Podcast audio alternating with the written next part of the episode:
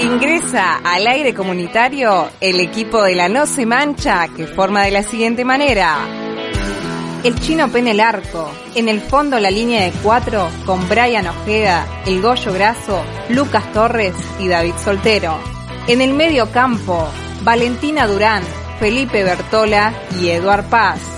De enganche, Miranda Cerda Campano. Y en la delantera, Maya Kubrick y Marina Tegui. Conduce técnicamente Nazareno Santucho Re.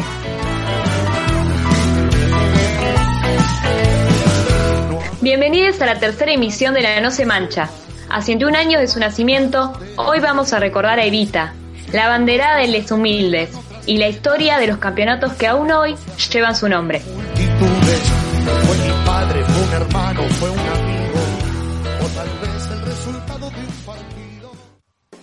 Evita nació el 7 de mayo de 1919 en Los Toldos, provincia de Buenos Aires. Apodada Cholita por sus hermanes, fue criada en la carencia que atravesaban millones de niñas en toda la Argentina. Sin juguetes, ni viajes, con ropas heredadas y zapatos ajustados, aprendió de chiquita los sacrificios y la dignidad de los humildes. Su padre, Juan Duarte, era un terrateniente chivilcoy que tenía una familia paralela y nunca reconoció públicamente a su hija. Cuando Evita tenía seis años, su madre, la llevó con sus hermanos al velorio del padre ausente, al cual la pequeña despidió con un beso entre gente elegante y sus murmullos. Hasta los 11 años creí que había pobres como había pasto y que había ricos como había árboles. Un día oí por primera vez de labios de un hombre de trabajo que había pobres porque los ricos eran demasiado ricos. Y aquella revelación me produjo una impresión muy fuerte. Alguna vez, en una de esas reacciones mías, recuerdo haber dicho, algún día todo esto cambiará. Y no sé si eso era ruego maldición o las dos cosas juntas. Aunque la frase es común en toda rebeldía, yo me conformaba en ella como si creyese firmemente en lo que decía. Tal vez ya entonces creía de verdad que algún día todo sería distinto, pero lógicamente no sabía cómo ni cuándo. Con el tiempo, la familia Duarte fue a probar suerte a la cercana ciudad de Junín. Allí conoció sus grandes pasiones, la actuación y la radio, y con tan solo 15 años, Evita emprendió su viaje a Buenos Aires llena de optimismo y rebeldía. En Buenos Aires consiguió algunos estelares en radioteatros, que Evita valoraría por siempre. Pero lo más importante que le pasó en la ciudad fue conocer al general del ejército Juan Domingo Perón, por entonces secretario de Trabajo y Previsión. La historia del matrimonio Perón-Duarte es conocida, y la obra de la banderada de los humildes fue casi tan difundida como enorme. Sin embargo, de los años más felices nos vamos a adentrar en el milagro de las pelotas y los pibes, los juegos Evita. No era beneficencia ni caridad, era ocuparse de los sectores marginados con políticas de transformación social. Su infancia le valió de ejemplo para entender a todas esas niñeces que querían jugar, divertirse, integrarse y crear vínculos. Y ese derecho que tenía que otorgar el Estado todavía estaba pendiente. Los Juegos Evita instalaron una marca indeleble, siendo una de las grandes manifestaciones del deporte social. Hoy esos pibes y pibas, nacidos en los 40, recuerdan con lágrimas y emoción su carnet de deportista con el sello de Fundación Eva Perón. A la primera edición de los campeonatos asistieron 100.000 chicos y chicas, convirtiendo el juego en la primera experiencia masiva de este tipo en el continente. Fue el ministro de Salud, Ramón Carrillo, quien vio en esto una posibilidad de democratizar el juego, el deporte y los hábitos saludables entre la población.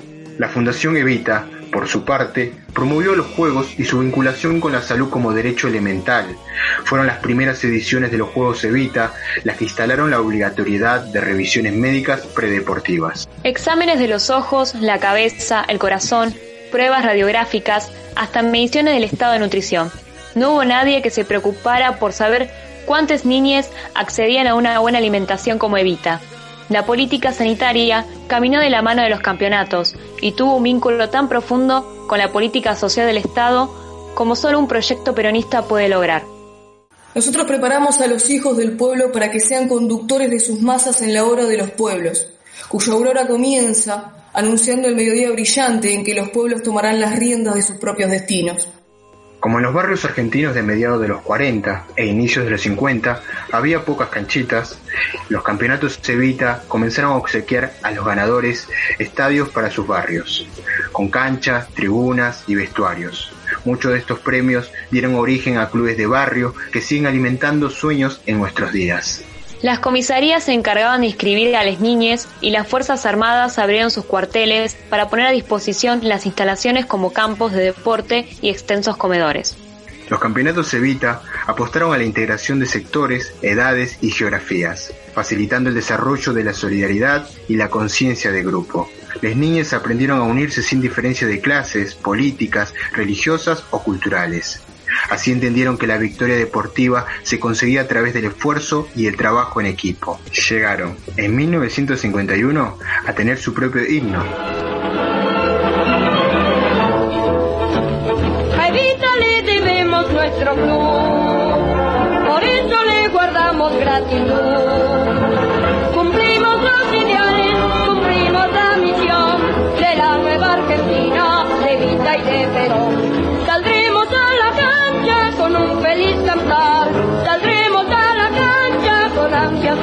De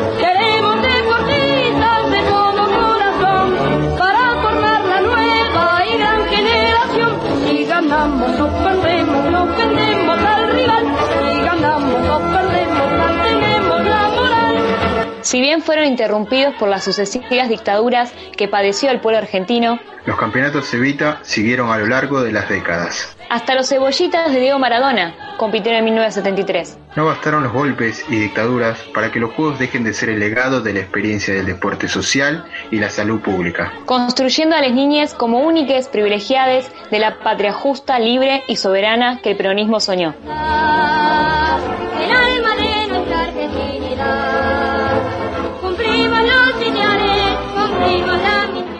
Esto fue La No Se Mancha, una mirada popular, feminista y diversa del deporte. Nos podés encontrar en Instagram como arroba la no se mancha, en Facebook como No Se Mancha Radio y Revista o en Spotify como No Se Mancha Radio. También nos podés escuchar por Radio Estación Sur 91.7 o a través de radioestacionsur.org todos los miércoles de 21 a 23 horas.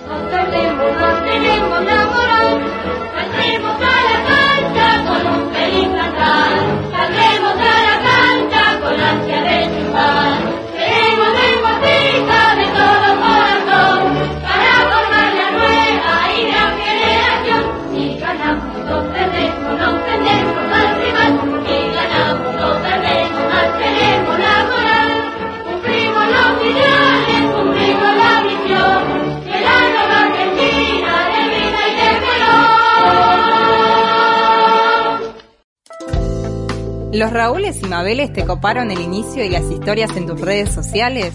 No te preocupes. Seguinos en Instagram, arroba la no se mancha o encontrarnos en Facebook como no se mancha. No podemos mandar más.